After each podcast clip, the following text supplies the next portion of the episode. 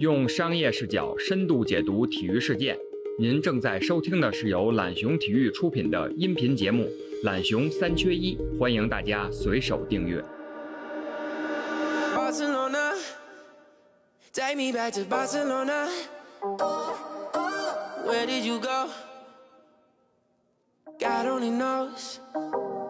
Is it too late to find you? Are you out there? No, you're out somewhere tonight. In that same dress, with that same look in your eyes. Is it 大家好，欢迎收听懒熊三缺一，我是主持人孙悦。八月二十六日凌晨，据阿根廷媒体报道，梅西已经通过传真的方式通知巴萨，他准备离队了，并且会使用合同中的离队条款。这消息呢，很快引起了世界足坛的轩然大波。在效力巴萨的二十年里，几乎每年夏天啊都会上演的梅西转会连续剧，在今年看来，可能真的要迎来大结局了。本期我们就来聊聊梅西转会的话题。两位嘉宾啊，非常有意思。一位是我们的懒熊体育总裁黎双富富哥啊，大家好，啊，另一位啊，隆重介绍一下北半球创始人啊，足球解说员，我们的这个大网红吧，现在说是王涛涛哥啊。涛哥好，涛哥好。Hello Hello Hello，大家好，大家好，大家好。好，都跟大家打招呼了啊。呃，为什么请这二位呢？有一共同点，富哥跟我们说说。啊，也是因为这个很有意思。今天我看涛哥发一朋友圈，说在一个多月前就有这就是分析啊，认为这个梅西会会离队。哎，我一下就找到了知音啊！一个多月前，这个 有外电开始说这个梅西要离队的时候，我们内部有记者讨提出来这个选题，要不要做一下？我当时说，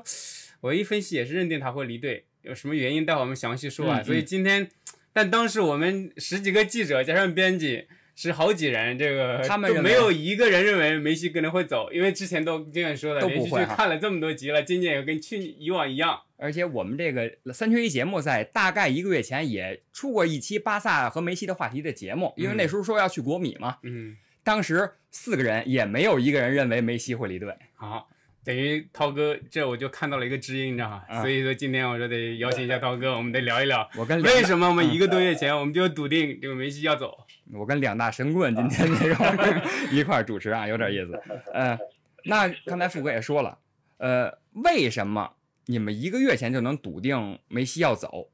这个涛哥先说说吧。啊，其实这个消息啊，最早出来是阿根廷的塞尔电台，这个突然有了一则消息说梅西要走，我当时就特别好奇，我就打电话问了一圈儿记者朋友，包括一些在西班牙的朋友，我让他们去西班牙的网站上看看，嗯，然后包括问了一些我我有巴塞罗那俱乐部的工作人员，呃，他们的呃都是都是会中文的，或者说就是中国人，然后呢，呃，沟通了一轮儿吧。呃，其中呢，在这轮沟通当中，呃，也有也有人认为梅西不会走，但是更直接的消息呢，都认为这次事情不妙，跟以往每一次都不一样。呃，包括一开始我在面对这消息的时候，我也认为这消息可能像往年一样是传出来的消息，啊、后来大家沟通了一轮之后，我发现。这个消息不是不是像以往那样，就是无根无据，只是因为钱，啊，就是巴托梅乌之前我们知道他做了一系列的烂事儿，包括雇佣水军骂自己俱乐部的球员不肯降薪，对啊，包括这个这个呃购买库蒂尼奥、购买呃格列兹曼、登贝莱这个啊这个呃对登贝莱，嗯，这个四个多亿的资金啊下用，然后用完了之后，其实他从某种意义上啊，呃，他在主席团内部啊。这个也是我当时大概知道的消息，就是说，始终主席团认为这个事情就这仨人不行，跟他们没有关系，跟他们的引援失策没有关系，嗯而是跟梅西有关。这是这个事情就严重了。对这个事情，我个人觉得，呃，直到今天啊，我其实在之前都没有提过这个话题啊，嗯，直到今天我我才我才真正说这个话题。我说这个事情就相当于是你主席团成员把所有的锅往梅西身上泼啊，把所有的脏水往梅西身上泼，希望梅西去背锅。那你这个事儿就完全是逼人家走的意思。那梅西的意思是啥呢？是呃，既然啊，这个这个呃是这样的一种情况，那我呢就好好打完这个赛季。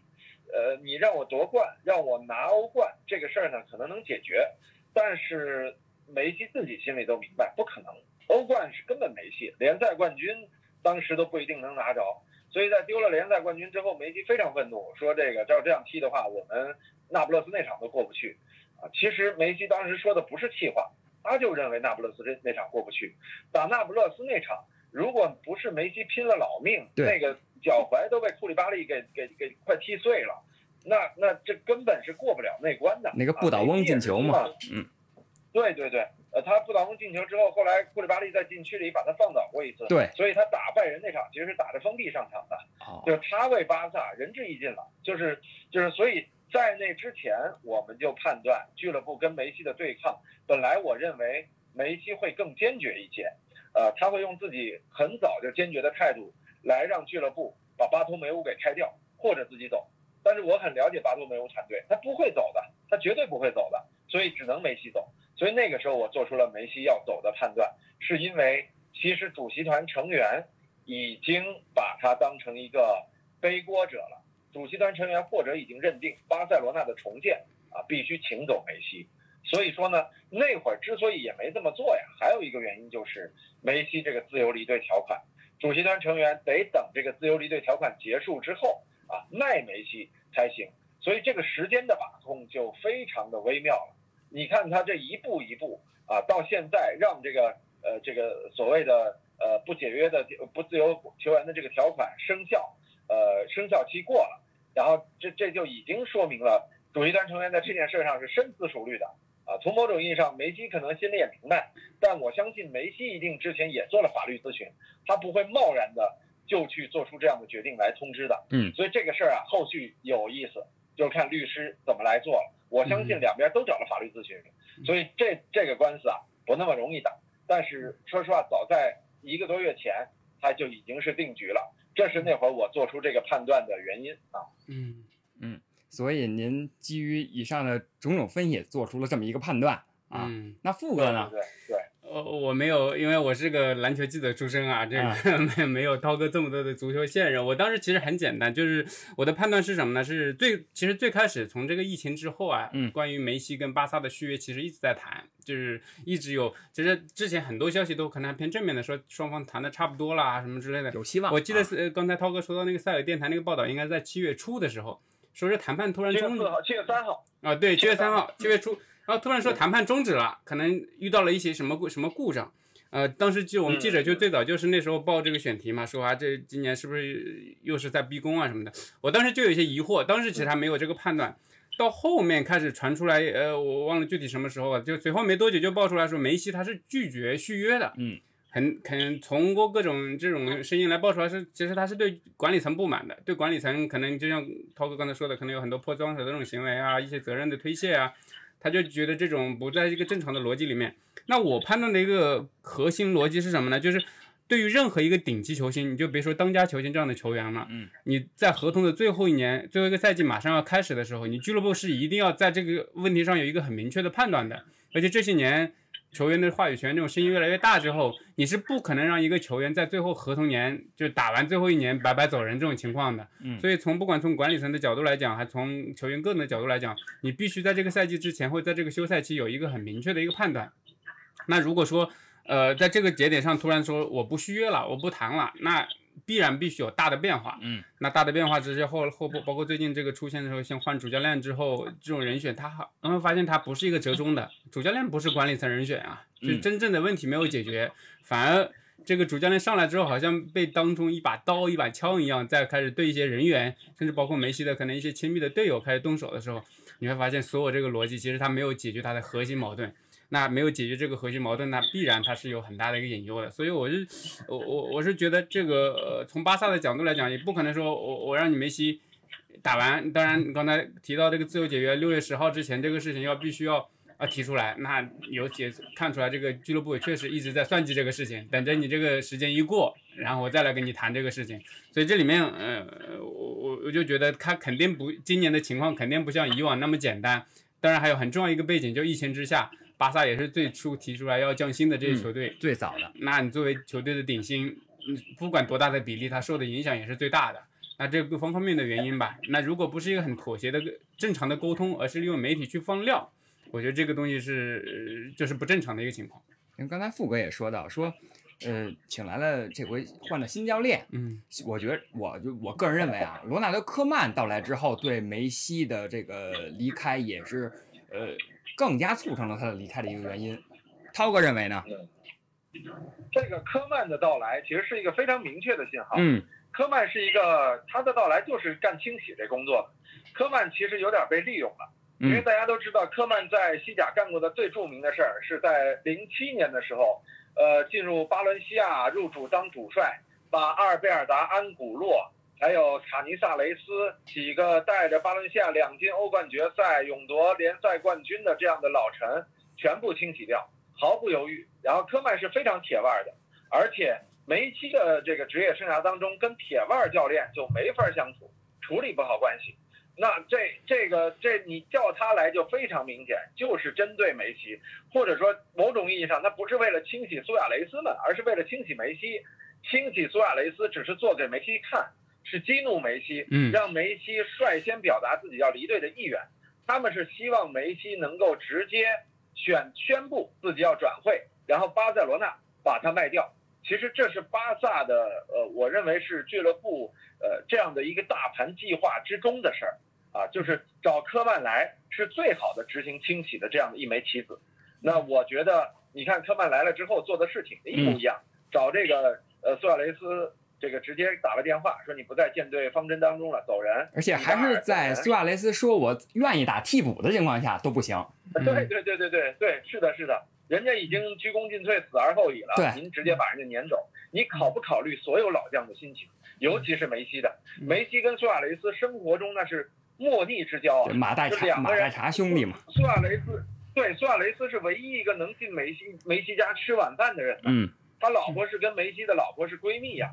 这是这是何等的私交！你就把我朋友，然后这样一个功臣招呼都不打一声，直接把他撵走，他就是用这样的方式在撵梅西嘛，这是非常明显的一个作为。所以科曼来了之后，他所有的政策一定是跟巴托梅乌等人沟通之后，而在巴托梅乌的支持之下去做出大刀阔斧的改革。这个改革，我认为根本目的是让梅西走，但他没有想到梅西的律师团队已经研究好了关于自由转会的这个条款。我所以我觉得，至少目前梅西在这件事上法律层面他一定是占上风的，他们一定是有了法律依据，他才会这么要求俱乐部做出自由转会的这个这个决定。是的，嗯，我特别认可他这个涛哥这个判断，因为大概是在八月十七号，有一家巴西媒体的记者也报过一个消息，就是说梅西已经知会了俱乐部。我甚至觉得梅西在这种法律团队的建议之下，他之前已经通过可能口头的方式，其实已经有过一次沟通了。嗯，但当时那一次那一次那次沟通也很有意思，就是当这么一个消息传出来的时候，其实有很多媒体的记者去问俱乐部的工作人员。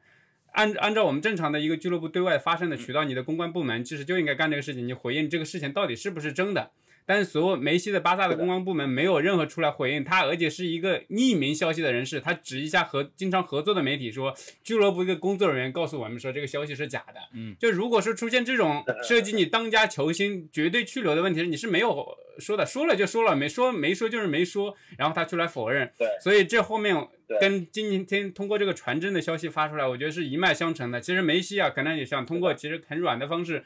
是一周多前嘛就已经告诉你，我我我在我在理子上我跟你沟通一下，就大家知道这个事情就好了。你不行，你否认，那而且你还不能公开否认，那我就正正正儿八经通过传真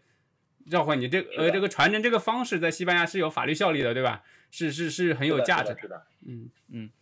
那符合。包括之前呃梅西对外说不续约的原因啊，其实有记录过。梅西说的是因为疫情啊，这个东西很微妙啊，嗯就是呃因为疫情不续约，这是为什么呢？是因为梅西的公关团队和法律团队都对外宣称了它是有法律效力的，就是疫情导致了联赛停摆，而导致了续约也停摆啊，应该是相应延迟的。也就是说，他的这个续约期没过，而是因为疫情停摆了，所以这是一个不可抗力。其实梅西的团队都已经做出声明了啊，只是包括我注意，边岩老师曾经也有一条微博啊，他认为当时认为梅西不会走啊，他那个微博里边也说了，梅西不续约仅仅是因为疫情啊，这个事情啊，在西班牙这是一个大家众所周知的。那不续约是因为疫情，那同样这个联赛推迟也是因为疫情，他疫情结束了，联赛结束了，他准备续约还是不续约，那都是一个在合同条款之内的。其实这个事情已经是呃这个之前梅西披露过的，我相信他会有一堆的这个这个这个证据和一堆的有法律效力的呃提前的事件拿在手里，就相当于说我们之前已经达成共识了，嗯是因为疫情的这个条款延迟了，俱乐部肯定之前也有传真说好，那就疫情之后我们再谈，或者联赛之后我们再谈，一定是有这样的呃传真来往的，所以那些都是证据。我认为这件事儿上啊，梅西占据着绝对的优势。嗯，嗯，所以这涛哥从您的角度，你是觉得这个呃基本上，嗯、梅西要走，从你目前判断的所有形式，他走的可能就就他能走，呃，我不是说他能，这个现在明确了，他肯定是想走嘛，嗯就能不能走成的可能性，你判断还是挺大的，对吧？我判断呃现在难点是在于什么呀？是西班牙人的办事效率。就嗯这个这个这个法律的呃速度到底是多快能解决这件事儿？因为他们太慢了。嗯就是这件事儿啊，呃，反而是如果说有国际足联相应的这种仲裁法庭出来，能把这个事儿讲清楚了，就疫情定性疫情对于国际足球影响的，呃，到底是赛制赛事还是包括球员的合同？嗯啊其实我认为啊，应该是包括球员的合同的。我举个简单的例子啊，嗯比如说今年夏天本来七月份合同到期的球员，是不是？嗯呃，按理说他可以七月份之后我就不给你俱乐部踢球了，对对不对？对。呃，当然我没具体查还有谁，一定是有很多球员，其实五月份就到期了啊，一定是有很多球员在这个七八月份复赛之后，还是在合同已经到期的情况之下，继续为俱乐部征战的，因为这合同当中一定是有不可抗力这个因素的，所以从默认而讲啊，确实合同里所有条款应该都是延迟的。所以我觉得国际足联应该也会默认为赛制合同所有合同中的条款都会延迟。所以我认为这个事情，巴塞罗那俱乐部没有胜算，这梅西应该是手拿把抓的呃自由转会。我认为巴萨一分钱要不了，嗯除非是这个梅西心里善良，还想为俱乐部争取点儿利益啊，嗯然后呢跟俱乐部谈一个相应折中的价格，就比如说这个几千万欧元，或者说一个亿之内啊就走了。所以我觉得这倒是有可能啊，但是呢，呃，可能性也不是太大。嗯。我认为应该问题不大的话，梅西胜诉百分之八十以上。嗯嗯，我我我没有这方面的准确数据啊，但是因为我觉得这可能就是根据这个当地的法律嘛，嗯这个法官去裁定，包括最后如果是走到仲裁庭，他也是会根据各种证据啊去做一个权衡判断。那我觉得这一个更大的可能性，其实就是涛哥刚才已经在后在后面后半部分已经提出来了，就是那。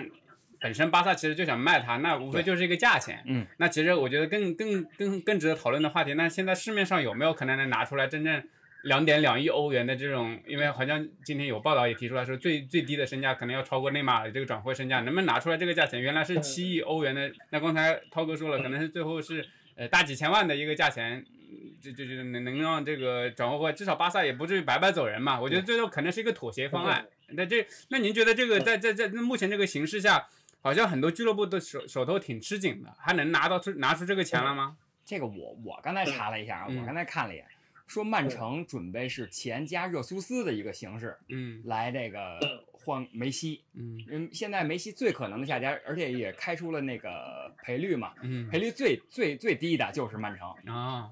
哎，这这是个方式，因为可能没那么多钱，但是有人啊，就有相互交换一下人，等于就是我们业内常说的资源置换一下。对对对，呃，是这样啊，就是现在其实各俱乐部需要担心的就是这个所谓的欧足联的财政公平原则，嗯。嗯。就是你的收入和支出得有平衡。因为曼城本来这个赛季就准备了三亿欧元的转会资金，对。啊，那那说明啊，他有着三亿欧元的转会资金，他一定已经在呃卖出谁这块儿有了提前的准备了，就嗯说明他这个财政公平的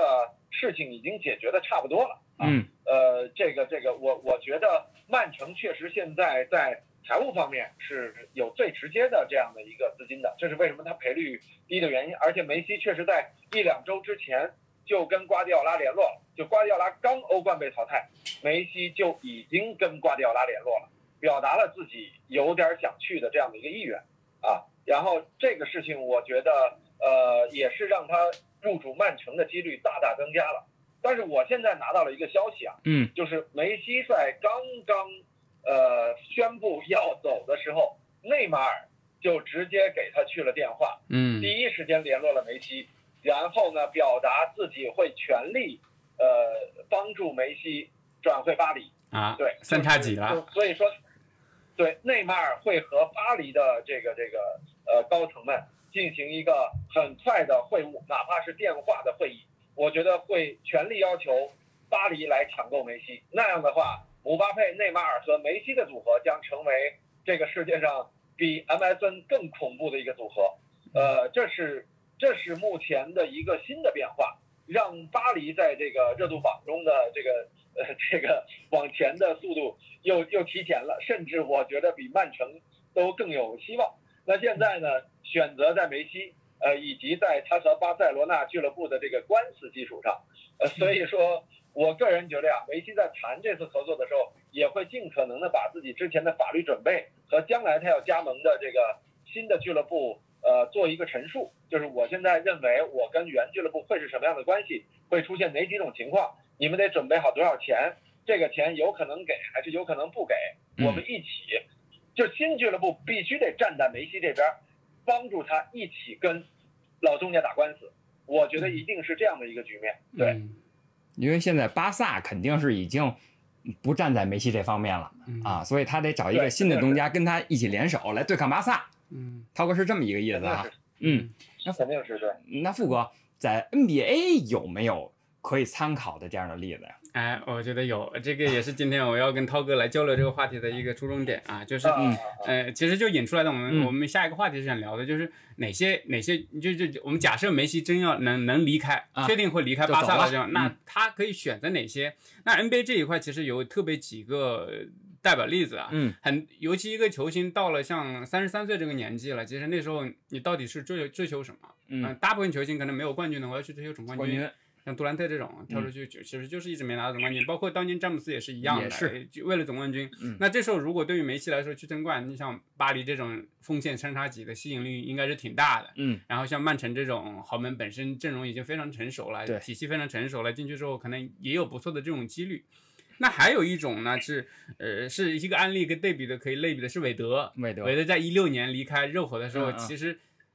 钱是特别小的一个事情，因为这个球作为球队十几年的这个老大，从来没拿过第一点薪，从来没有不获得过，每次都是他在做牺牲。对他来那最后为了特别一点小钱，嗯，说我要离开了，那最后拿了更低的钱去了他的家乡球队，嗯这是回到了一个家乡球队去效力，对吧？也是一个意思。所以你像梅西到这种程度上，啊、还有几个例子嘛。我们特别希望看，因为梅西今年到九月份，恰恰是他进巴塞罗那这个体系的二十年，二十年了，对，二十年前十三岁一米四的时候去德玛西亚青训，嗯。啊，现在这个成为一代这个传奇。那像这个 NBA 里面也有几个这样的球星，科比跟邓肯也是中老一支球队，嗯。但是在当年。马这个邓肯是在两千年马刺的时候差点去了奥兰多魔术，那嗯。那科比在 OK 解体之后，零七年的时候，呃，也是也是逼宫球队，你必须要引援，不引援我就要去芝加哥公牛，嗯所以都有这种球队。其实对这个节点上这方面，我我可以引出这些例子，可以请涛哥详细分析分析。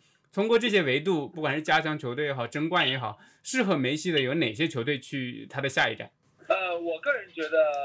确实曼城和巴黎都是非常适合梅西的。这两个球队，无论是从打法上，还是从人员配备上，我觉得都能帮助梅西实现未来几年的期许。梅西其实未来几年很简单，他就是想继续拿欧冠，继续保持最佳状态，然后在世界杯上能够有所建树。嗯同时，他甚至也希望联赛压力能略小，这样能够帮助他在世界杯上有好的发展。还有一点就是，如果队内有阿根廷球员更多的话，对他未来拿世界杯更有帮助。也就是嗯所谓能在联赛就形成一个小体系。当年为什么他们能够挺进世界杯决赛呢？那是因为马斯切拉诺和这个梅西一个后闸一个前闸，这两个家伙在这个整个阿根廷队起到了一个中轴线稳定的体系作用，然后所有人围绕着这两个人来进行排兵布阵。然后导致了阿根廷进决赛。如果当时再多几个人在巴塞罗那，我觉得最后也就夺冠了。因为毕竟人家多特蒙德和拜仁组成的德国队，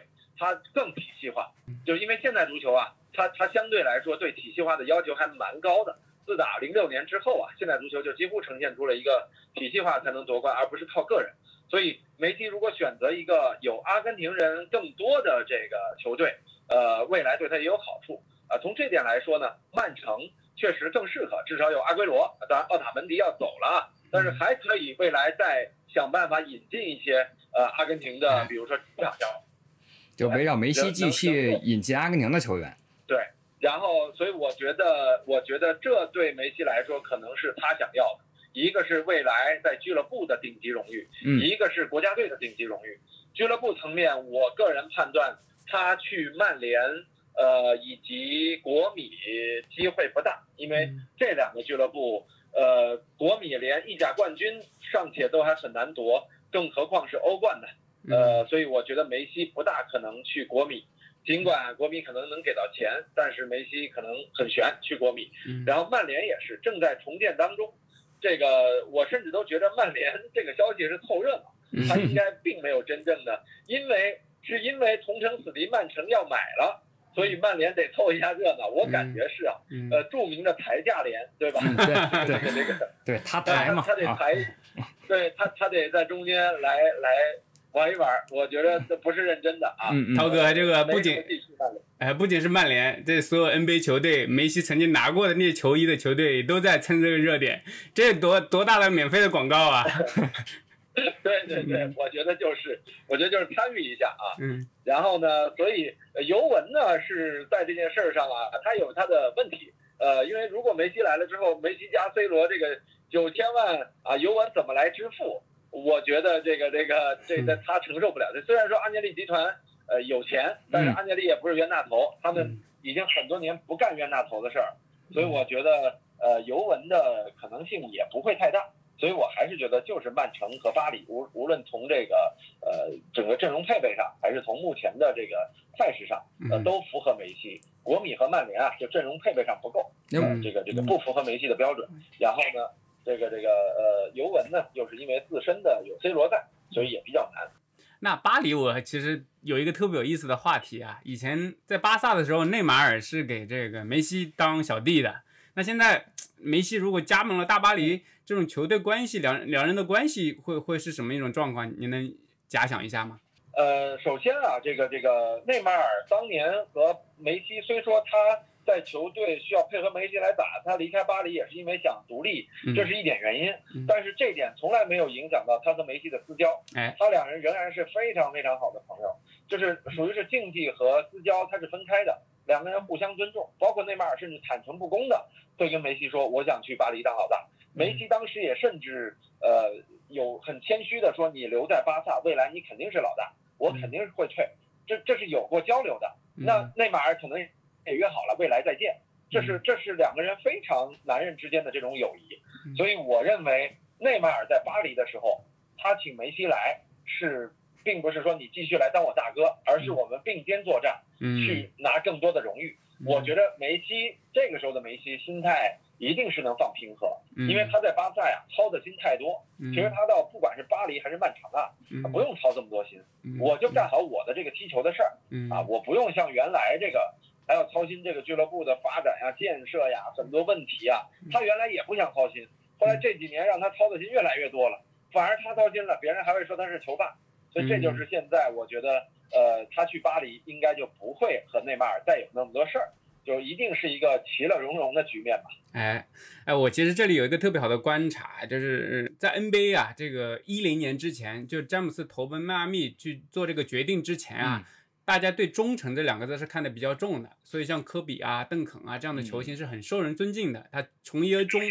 但是像詹姆斯之后啊，包括杜兰特呀，很多人开始离开之后，现在大家连包括球迷几乎都不讨论忠诚了，就不以忠诚来要呃来要求自己喜欢的球员了，就大忠诚这个词儿好像就从体育世界消失了一样。对啊那在足球领域，其实呃，这个 这是一种什么现象？你就比方说这一次梅西要走，对一部分巴萨球迷，尤其是中国的巴萨球迷，嗯嗯嗯我估计更多的中国球迷喜欢上巴萨，可能就是因为梅西。会嗯出现什么变化吗？呃，我认为一定是跟皇马离开呃 C 罗离开皇马一样，就很多皇马球迷脱粉啊，嗯甚至有点厌烦俱乐部。其实 C 罗那个时候我们知道和梅西的状况一模一样啊，他就是被佛罗伦蒂诺给逼走的。呃一步步的给逼走的。那这次呢，又是主席和顶级球星之间的这个这个大问题，所以我觉得呀，应该是一个呃同样的局面，不会存在关于忠诚的这个这个呃一方面啊，不会说对于梅西对巴萨的忠诚产生质疑，另外一方面啊，就是球迷啊肯定也会随之转会。不会是说我对巴塞罗那俱乐部还这么忠诚，尤其是因为梅西而喜欢上巴萨的那波球迷，他们会很快忘记忠诚这一说。当然也会有一波老巴萨球迷啊，我认为他们仍然会遵坚守着巴塞罗那，不管梅西、小罗还是谁谁谁，只要是巴萨在，我就是巴萨球迷。球迷一定是分这两类的。我求证一个事儿啊，据西班牙媒体这塞尔电台说啊，嗯如果梅西选择终止合同的话，他就不能再效力于五大联赛了，而只能去一家非欧的俱乐部。您觉得这这个消息真吗？呃，是是有这条款，有啊，但是这个啊条款啊，就是完全是对基于疫情这一说，就是说，如果说这个呃疫情之前啊，就是他在六月份啊选择放弃的话，就五大联赛也可以去，任何一支俱乐部都可以去。他在他放弃这个条款之后啊，就因为没有实行嘛，俱乐部嗯就自认为他放弃了。那现在呢，他还是有一个自由转会的权利。那这样的话，他就不能在欧洲，他可以去阿根廷啊，哪怕来中超啊，这些都是可以的。就现在，如果梅西想来中超的话，呃，不需要七亿违约金，只要他走就是自由球员。啊嗯，那等于他去欧洲之外的，现在不需要付这个违约金，是这么一个意思是的，。是的，就是这个违约违约金，我理解的啊，这个违约金只是针对于效力于五大联赛的俱乐部，呃，需要这个违约金。嗯，那咱们再聊聊从商业角度啊，嗯、从商业运营和球队管理角度，您您觉着啊，富贵觉着啊，嗯这个巴萨能离开梅西吗？梅西能离开巴萨吗？咱两个角度看，行，我我先说一说啊，啊。我认为啊，呃，就是我如果是巴塞罗那俱乐部的高层啊，说实话，呃，我也会做出让梅西离开的决定，但可能就不会做的这么龌龊。就是这个锅呢，按说应该是高层自己来扛，因为您前几年运营不善啊，导致现在没钱了，所以需要卖梅西换钱买年轻球员重建球队。啊，这是巴萨现在的呃正确的改革方法，嗯。就是呃在这样的情况之下啊，其实更正确的还是因为应该是几年前好好跟梅西商量到底怎么买人，呃主教练怎么弄，因为毕竟他是这个这个核心球员，你俱乐部是指着他的呀，你不能想当然的认为你强，我买来格列兹曼、库蒂尼奥，你肯定就能给他打好，非常想当然，就是就跟当年买伊布似的，其实这亏巴萨吃过，但这次呢，他他他毕竟主席也换了，他不是罗塞尔了。嗯，所以说我觉得就是俱乐部来说，这个决定倒没有什么问题，就重建，呃，抛离梅西重建是为了更长远的一个计划，这个我是同意的，就因为你迟早得告别梅西，早一天晚一天，那还不如早一点呢。就晚一天，你可能梅西突然退役了，对你的这个伤害可能会更大。你早一天呢，你现在还有格子和库蒂尼奥，你以他们来重建，然后再加上法蒂、德容这些小将，呃，你未来是有机会的。就整个巴塞罗那，包括欧冠决赛、欧冠那个四分之一决赛的时候，他阵容没有那么老，他是派上了老将，因为不敢用年轻人。就这个这个俱乐部，如果说真的进行年轻化改革，我认为未来是可以有期许的。就是梅西走了，天不会塌啊。但是你要说梅西会对他造成什么影响呢？短时间内，比如说下一个赛季，这个一整个球员会背上梅西的压力，就梅西离开的压力。嗯他们输一场，那大家都会说，你看梅西不行，嗯嗯就这种压力啊，会至少对至少影响他们一个赛季啊。但是这种压力，如果你你球员运作的好，你也很有可能会成为动力啊。最后哪怕不管联赛冠军还是这个呃欧冠冠军，还是国王杯冠军，这几个冠军你拿一座，可能也就化解了这个危机了啊。这个我我个人觉得，呃，梅西走的影响正在这里。你要说从纯技战术的影响上来说，它未必也是一个坏事，因为毕竟明年梅西也奔着三十四岁去了。然后呢，你如果说还是这波老队员在踢，那你又俱乐部没钱来打造新人，那和今年不就是一个 copy 嘛？而且各个老球星又老了一岁，老了一岁之后，你俱乐部不是更惨吗？今年输二比八，明年不指不定输多少呢，嗯是吧？所以说这个这个呃，留梅西现在确实俱乐部是死局，这个原因也是当年我为什么就是不是当月啊，我为什么判断他要走，因为是个死局，只有他走才能解，所以我认为巴萨的这个决定倒没什么问题。嗯，我高度认可涛哥这个说的啊，这个从商业的角度来讲，其实这个东西很简单，嗯永远都是球队、俱乐部去赢得冠军的。对呃，因为足球它就是一个团队运动，团队运动，呃一个俱乐部的运营它是时间长短的，你一个球星的运营肯定是有时间长短的，有职业寿命长短、巅峰期就那么几年的问题，所以俱乐部它都会有它的运作体系。嗯，那只不过因为可能梅西的这个离开，可能会导致俱乐部短暂的出现战绩的起伏。是但你想一想，中因为我们中国在在中国看西甲跟在西班牙当地看西甲是不一样的。巴塞罗那那些球迷他是离不开那支球队的，嗯嗯他对球队有意见也只是暂时的，就跟家人一样。对你你你痛恨他，你骂他几句，但最后你还是有血缘关系，是是割舍割舍不开的。就跟骂中国队一样，你看中国球我不看了，我再也不看中国球了，下下场比赛还看。所以这种底蕴一直还在的，嗯所以所以不管怎么样，永远可是俱乐部去去从商业的角度来，他去去夺冠军，他去保证这个文化的这种传承。嗯，那至于梅西，我觉得也可以放弃掉这个巴塞罗那，他在这个平台上他已经把二十年的青春都贡献给你了，把他的所有的东西都投入到里面了，可以说是在这个时间内是相互成就的。平台给了我机会，然后我也帮助平台实实现了里成绩。那换到下一个新的地方，那我觉得就是新的机会、新的挑战。如果对这看得开的人，其实无非可能就是一个情绪上的调节，所以都可以没有。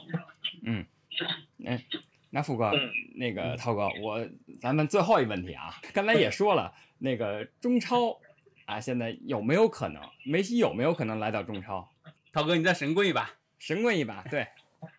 呃，我个人觉得没有任何可能，没有任何可能就，是这个这个他不会来中超的。嗯不会啊梅西对自己还是有职业追求的，他不缺钱。对，嗯 那以后呢？去了那个曼城、巴黎之后，嗯再过几年，可能三十七岁的梅西、三十六岁的梅西，有没有可能来到中超？呃，有一点点可能吧，有一点点可能，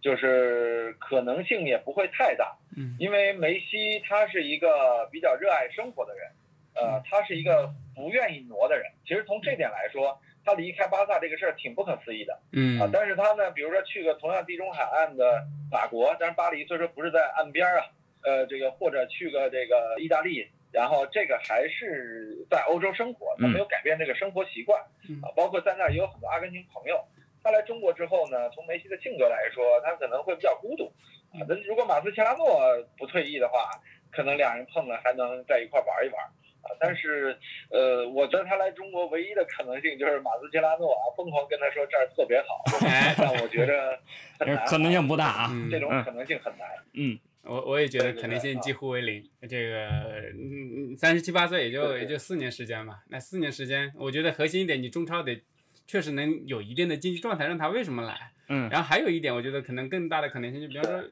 嗯，将来他的家人，刚才说到队友，有可能家人的孩子突然喜欢上中学，想学中文，喜欢上中国文化，这种可能性可能比某一支球队有竞争力去让他来可能性会大。反正就是不是竞技层面的了 啊。对啊，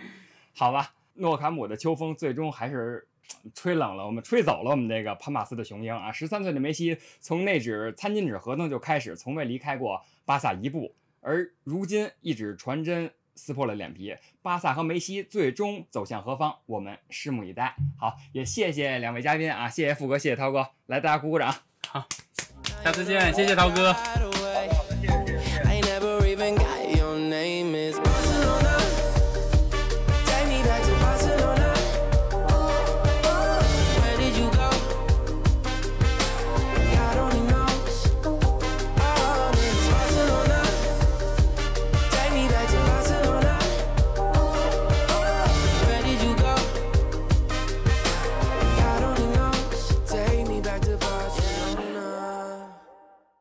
用商业视角深度解读体育事件。您正在收听的是由懒熊体育出品的音频节目《懒熊三缺一》，欢迎大家随手订阅。